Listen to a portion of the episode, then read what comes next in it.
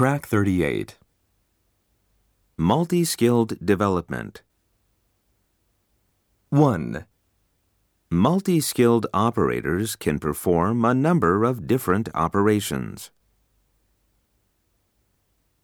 2. Multi skilled operators mean flexible production lines. 3.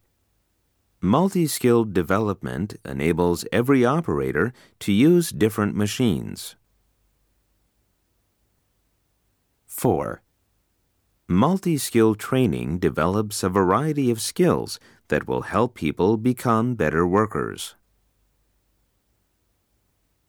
5. Our skill maps are updated monthly. 6. Skill maps are helpful in deciding who can do which jobs.